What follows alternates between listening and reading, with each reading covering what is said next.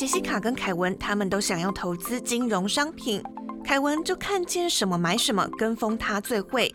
杰西卡收听主持人佑星的金融新观点，让专业的教他如何懂得理财风险。几年后，凯文没钱了，杰西卡钱滚钱，越来越有钱。凯文问：该怎么办啦？你怎么办到的？杰西卡笑着打开他的 Podcast、Spotify、Sound On、Whatever，搜寻金融新观点，按下播放键。教你当个聪明的金融消费者，养成正确的理财习惯。听右心的金融新观点，一起学习怎么守护自己的宝藏。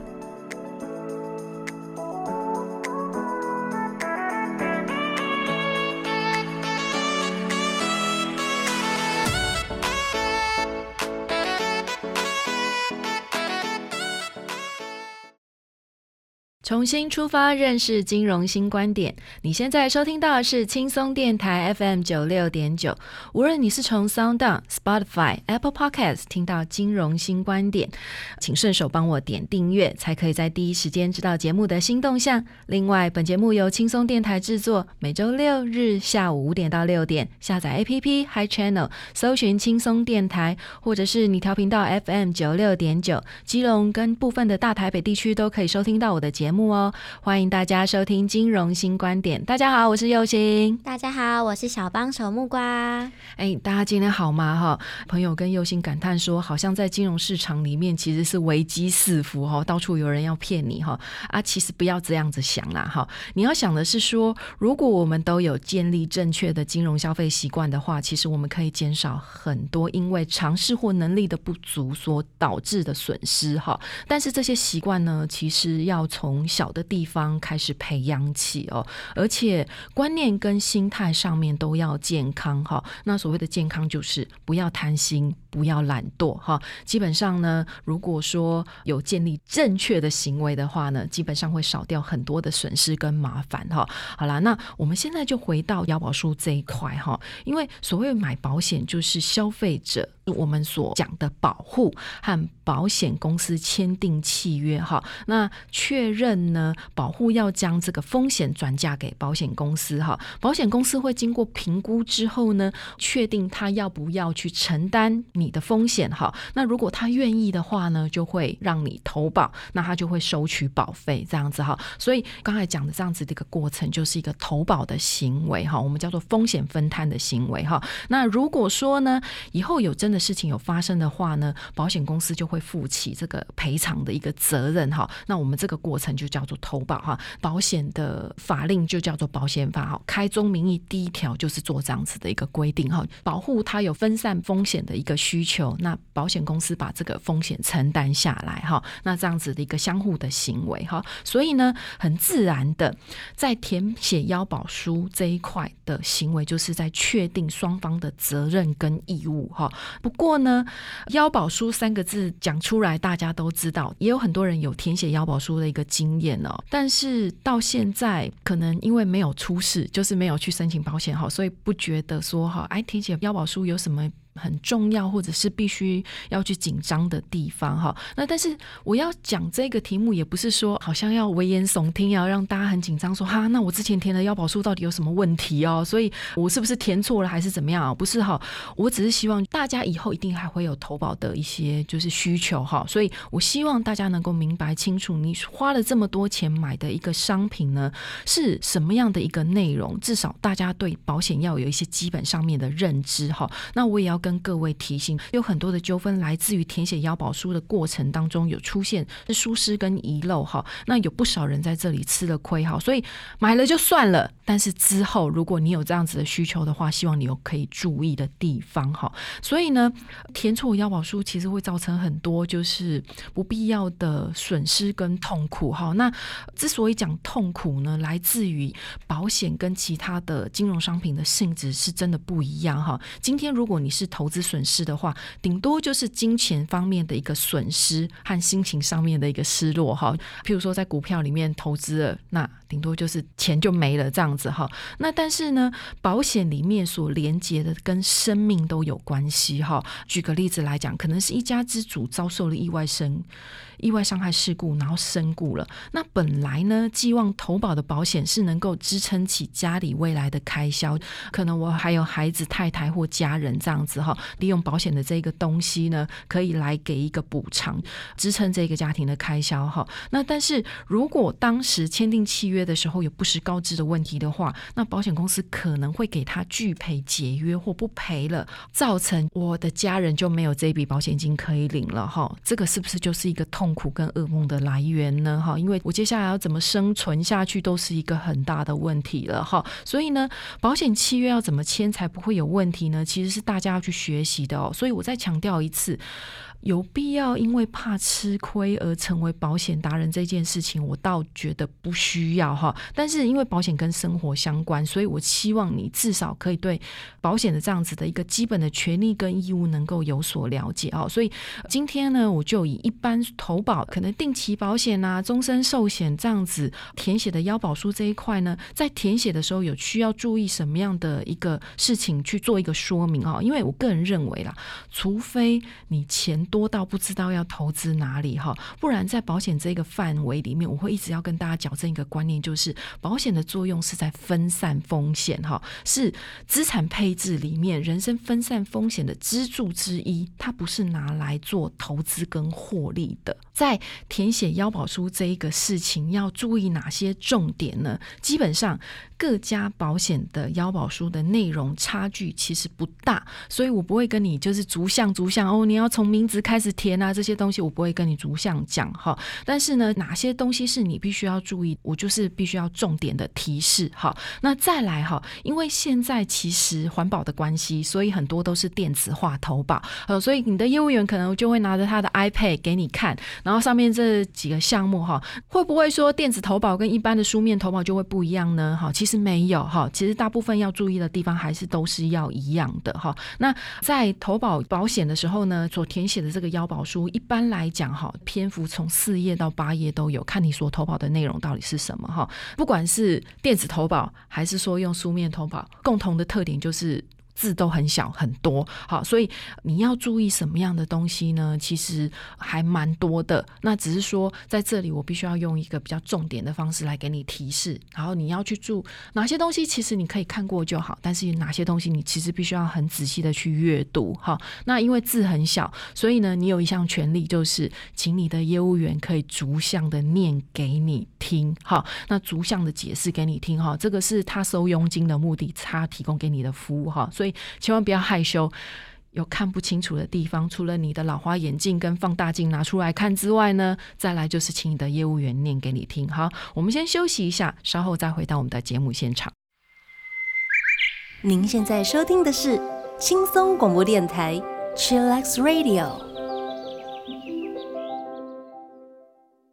我们刚才讲要填写腰保书嘛，哈，我不会逐项逐句的跟大家解释里面的内容，但是有几个很大的重点必须要大家注意的地方，哈，就是我们的填写腰保书五大重点，请要注意听哦，哈，来，我们先请木瓜来帮我们读这几个重要大点。第一大点呢是。请务必要自己填腰保书，不要交给他人。对，没有错哈。我想啦，如果你有具备基本的一点识字跟写字能力的人哈，都不应该交由他人代为填写这个腰保书哈。不只是腰保书啦，其他的契约也是哈。甚至你更不应该做的，就是在空白的地方签名，就是你上面都没有写任何字，你就在空白的腰保书上面，或者是空白的契约上面填写你的名字哈。我看过很多出事情的案件，多半如此哦。这个造成就是说，业务员可以去假造腰保人或被保险人的资讯哦，使得腰被保险人的权益受损。我举一个非常简单的例子哦，你可能就是在底下的这个腰保人跟被保险的那个签名栏会签名了，然后他就帮你填里面的内容哈。所以你只有一百六十公分，但是八十公斤，但是他可能给你填一个你一百七十公分，但是七十公。公斤。好，那一百六十公分跟八十公斤跟一百七十公分七十公斤，这个是完完全全不一样的核保标准哦，就是保险公司在认定是不同的哦。好，为什么？因为一百六十公分八十公斤，那代表就是怎么样？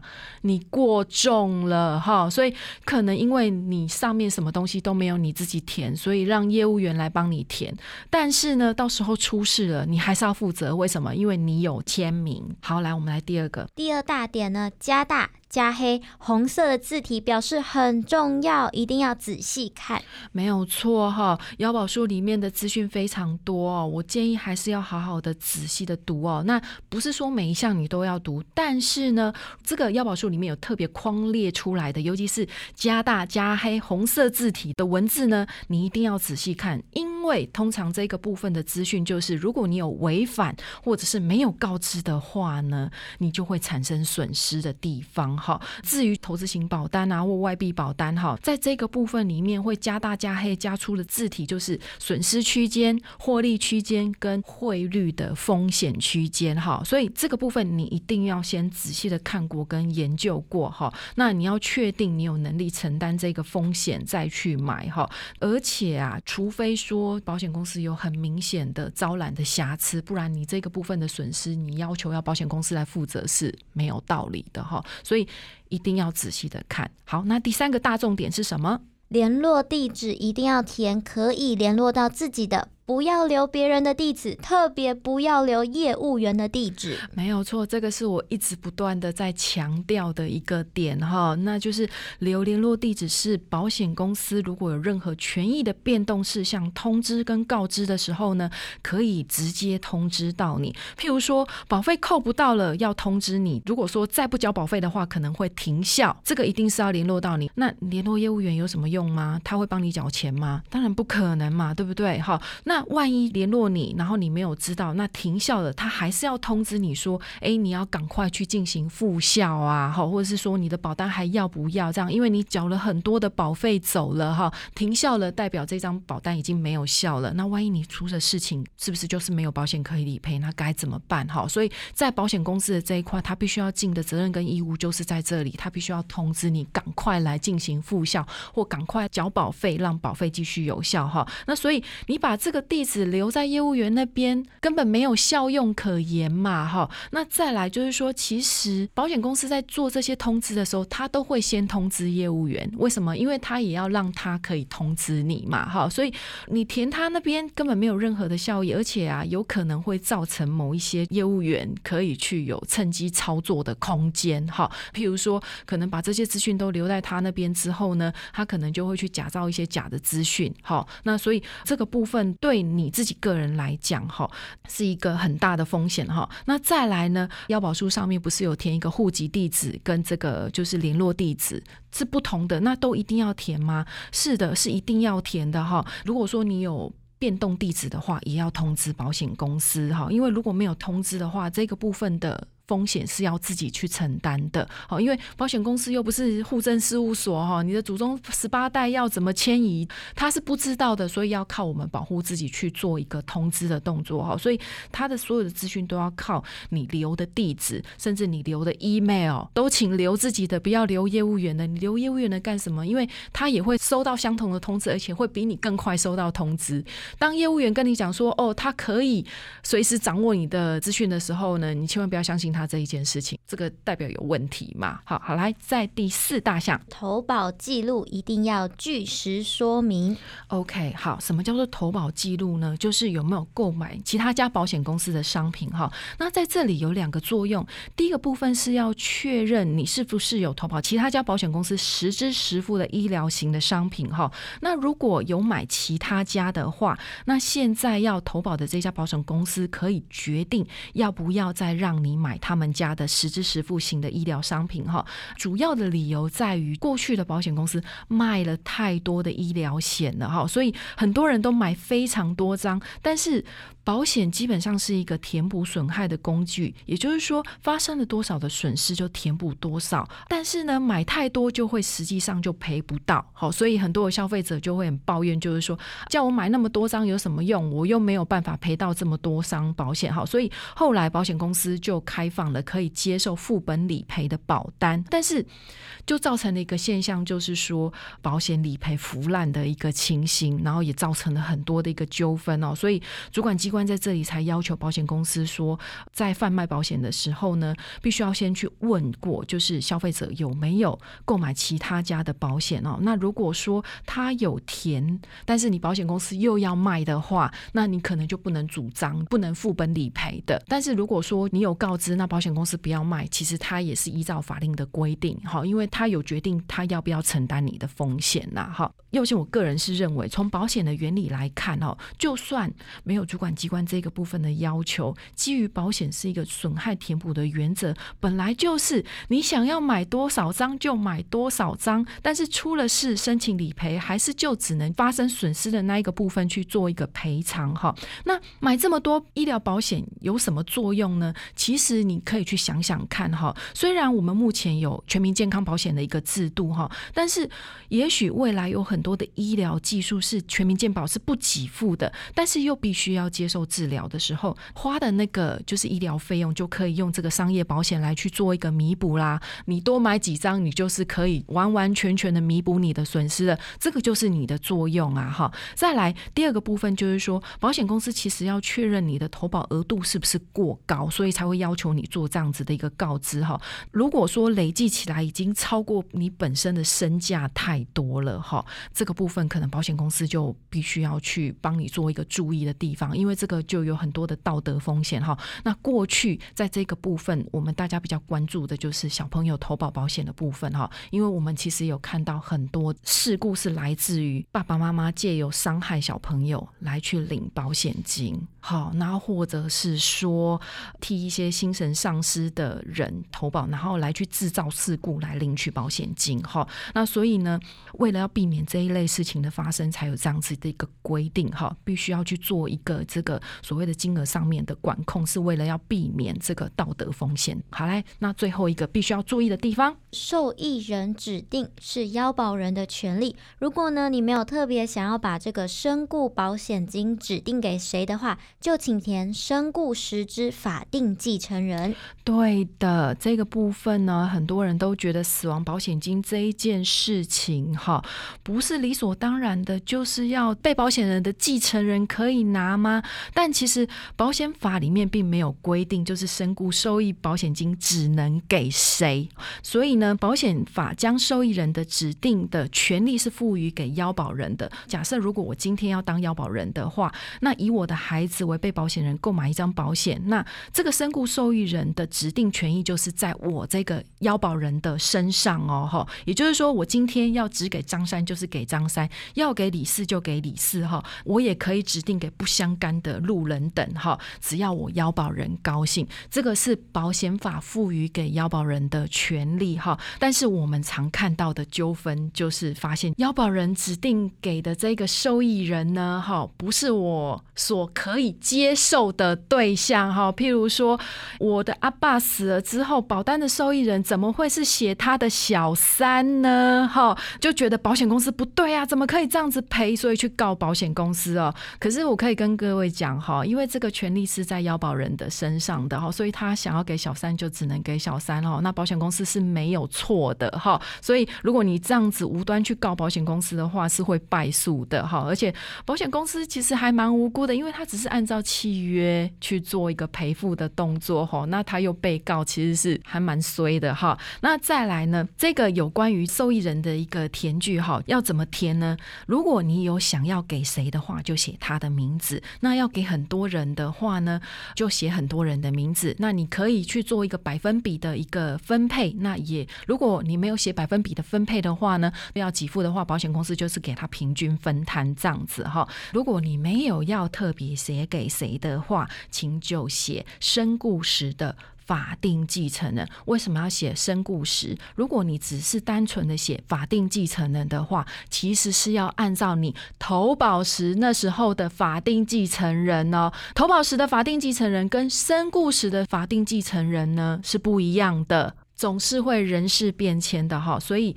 这个部分请要注意一下哈。那再强调一次，受益人要写给谁是腰保人的权利哈。来，最后一项健康告知书，请掌握。有问的就说，没问的就不要说，也不要多事去问业务员，这样会不会有问题呢？诶，这样读下来，我自己都觉得蛮有问题的。佑心姐这一段我看不太懂呢。好，这个部分啊是最重要的一个地方，我必须要跟大家仔细的解释哈。就是首先，为什么投保保险要有健康告知书？理由在于，保险是集合大众的资金去帮助危险的个体哈。那性质其实是跟赌博、跟互助会啦是综合的，是很。像的哈，所以会先假设每个人在进入这个保险的团体的时候都是健康的哈，发生疾病的几率都是相同的，这样子对每个人收相同的保费。才会是公平的。但是如果今天有人在进入这个保险团体之前就已经有罹患疾病了，哈，那在进入这个保险团体之后，是不是比他人有更高的几率去领到这个保险金，对不对？所以呢，这个部分呢，对其他诚实的进入这个团体的人是不公平的。所以呢，保险公司才需要透过用健康告知的方式去决定要不要让你去进入这个保险团体里面，或者是让你进来，但是。有条件的方式来去让你进来加保哈，那这样才会有一个公平的现象。因此呢，在保险的诚实告知的状况是非常重要的一件事。但是啊，请掌握一个原则，就是有问的就说，没问的就不要说。因为你说太多健康告知书里面没有的事情，对保险公司来讲是一个很大的麻烦哈，而且会让保险公司有无限多的想象跟因果关系的联想。讲哈，如果你多讲了，那他就会很多事的帮你把它拒绝掉。所以呢，我们的听众没事不要干这种傻事哈。一般来讲，健康告知书里面的项目非常的多哈。我来帮大家整理一下，有两件事情是必须要注意的。第一件事情就是，不是健康告知书里面的每一个问项都必须要勾填。好，你必须要先确认清楚你所购买的商品的险种是什么哈。所以，如果你只买寿险的话，那其他的健康险、意外险的告知事项就可以不用填。好，那当然，如果你买的这张保险里面同时有买寿险、买健康险、买意外险，那我刚才讲的这几项你就通通都要填，好，以此类推。那再者，跟你无关的就不用填。譬如说你是男性，所以有关跟女生的，就是怀孕妊娠事项的问项就不要填了。那所以呢，如果有这个业务员不分青红皂白的叫你全部都勾选的话，哈，那你要跟这个业务员讲说你真的很不专业哦，好，所以要小心。那第二。件事情呢，健康告知书里面的问项呢，最远都只问到五年以内的疾病史。所以呢，假设如果你十年前有开痔疮或得癌症，都跟这个问项是没有关系的。只要在这五年之内你有得什么疾病哈，那你就告知就好了。超过这五年之前哈，已经治好的疾病你就不用再讲了哈，因为啊，你可以确定你十年前开的那一颗痔疮，跟你未来要开的那一颗。颗痔疮是一个同一个妈妈细胞生的吗？没有办法嘛，所以这种事情你就不要告知了哈。那但是如果假设有一个持续性的疾病，譬如说你一直有胃溃疡，那可能这个事情你就必须要告知哈，因为那是持续性的。真的，假设如果是十年前得了胃溃疡已经好了，之后已经都从来没有再得了，那就不要讲了。这五年内没有没有任何胃溃疡的疾病，那就不用讲了。好，很简单的道理就在这里。但是呢？